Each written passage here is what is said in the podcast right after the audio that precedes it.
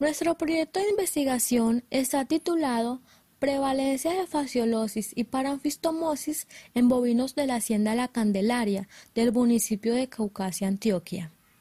A modo de introducción, en los bovinos, las fasciolosis y paranfistomosis son enfermedades del tracto digestivo causadas por digenios de las familias Fasciolidae y Paranfistomidae.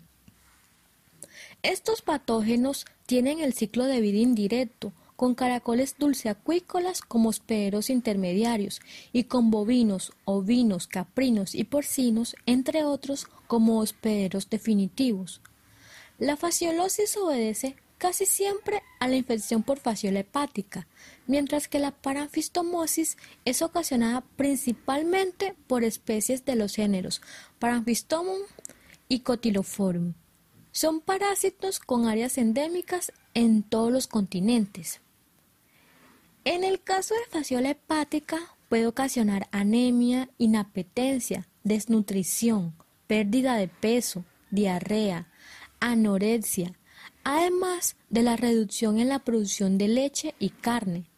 Y desde el punto de vista reproductivo, fasciola hepática tiene un efecto depresivo sobre la fertilidad y actividad sexual de los animales afectados. Esa disminución de eficiencia reproductiva conlleva a grandes pérdidas en la economía pecuaria, al igual que el decomiso de los hígados infectados en los centros de beneficio animal.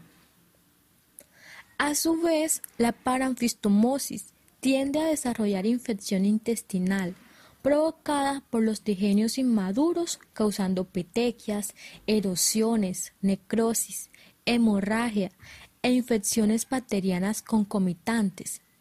Además, estas lesiones conllevan a la pérdida de apetito del hospedero, edemas, diarrea, debilidad, pérdida de peso, anorexia, anemia, hipoproteinemia, emaciación y hasta pueden provocar la muerte del animal.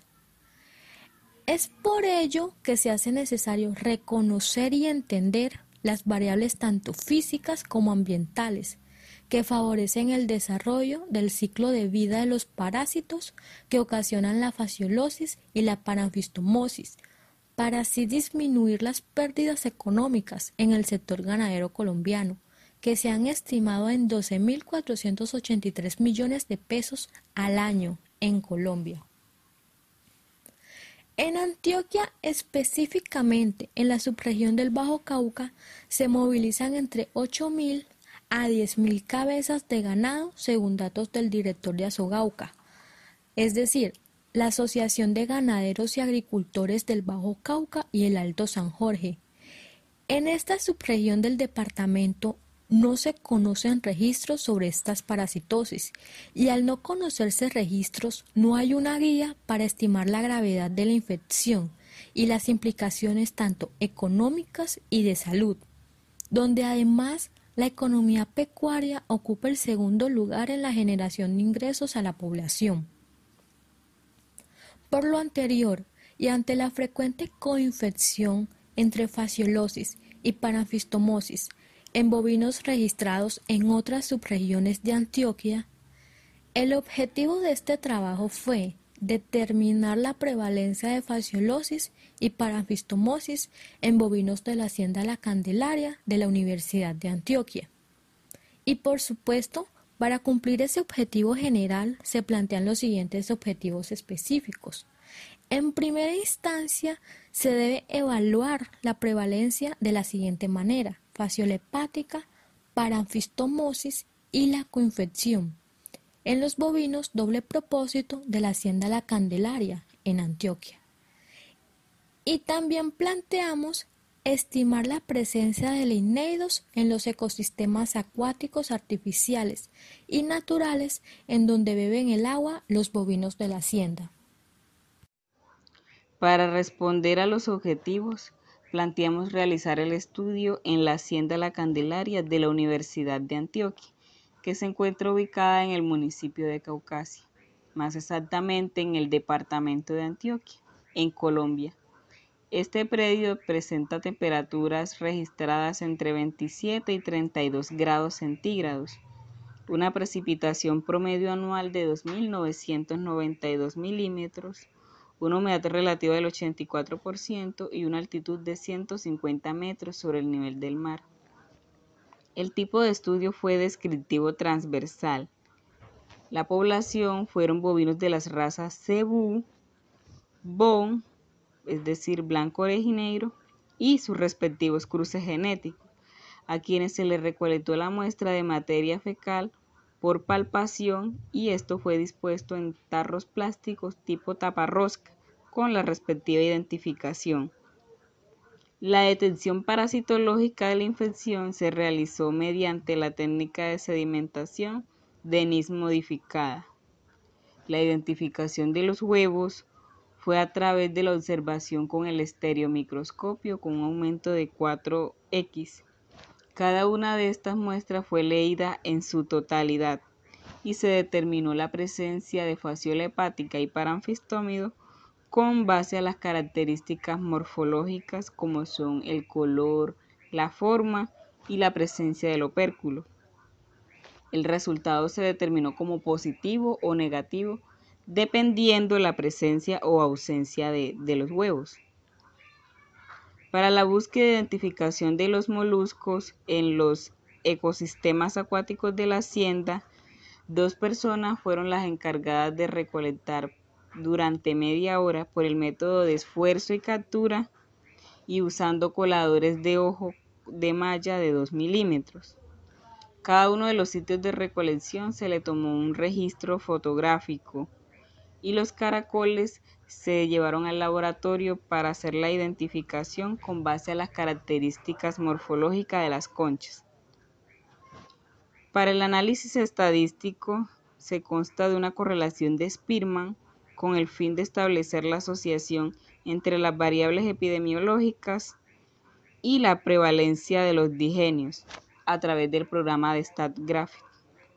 Con respecto a las consideraciones éticas, el protocolo de investigación cumplió con los lineamientos establecidos por el Comité de Ética de Experimentación con Animales de la Universidad de Antioquia según consta en el acta número 115 del 6 de febrero del 2018. En los resultados parciales que tenemos hasta el momento, se analizaron 466 muestras de materia fecal recolectada en los meses de noviembre del 2018, febrero y mayo del 2019. Eh, estas muestras fueron procedentes de 178 bovinos.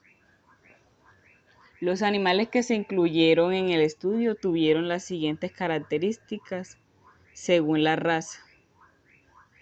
Como se observa en la primera tabla de resultados, el primer muestreo se incluyeron 165 bovinos, de los cuales 124, o sea el 76.4%, son cruces de cebú por bon.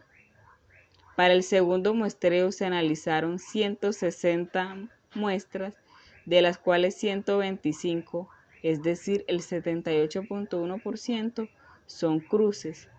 Y finalmente, el tercer muestreo se diagnosticaron 141 muestras, de las cuales 104, o sea, el 73.7%, eran cruces genéticos, lo que demuestra que estos tuvieron mayor representación en cada uno de los tres muestreos con respecto a los otros animales incluidos de las razas puras, como fueron cebú y bon. La prevalencia de fasciolosis fue de un 1.12%, para anfistomosis de un 29.78%, siendo este último el que mostró mayor prevalencia frente a la fasciolosis, esto se compara con otros estudios realizados en el municipio de Gómez Plata, en Antioquia, donde se obtuvieron valores de prevalencia similares para paranfistomosis con 47.6% y de fasciolosis un 13.1% en bovinos doble propósito. Este estudio fue financiado por la convocatoria CODI Regiones 2017 de la Universidad de Antioquia. Y finalmente, el equipo de trabajo de este estudio Está conformado por las profesoras Ana Luz Galván de la Escuela de Microbiología y el Grupo de Investigación Microbiología Ambiental GMA de la Universidad de Antioquia. La profesora María Isabel Arroyo Arroyo, docente e investigadora de la seccional Bajo Cauca, la asesora de proyectos, la profesora Luz Elena Velázquez y las ponentes Camila Andrea Hernández y Luisa Fernanda Gómez del Semillero de Investigación Agropecuario del Bajo Cauca, CIAP, y estudiantes del séptimo semestre de Ingeniería Agropecuaria de la Universidad de Antioquia, seccional Bajo Cauca.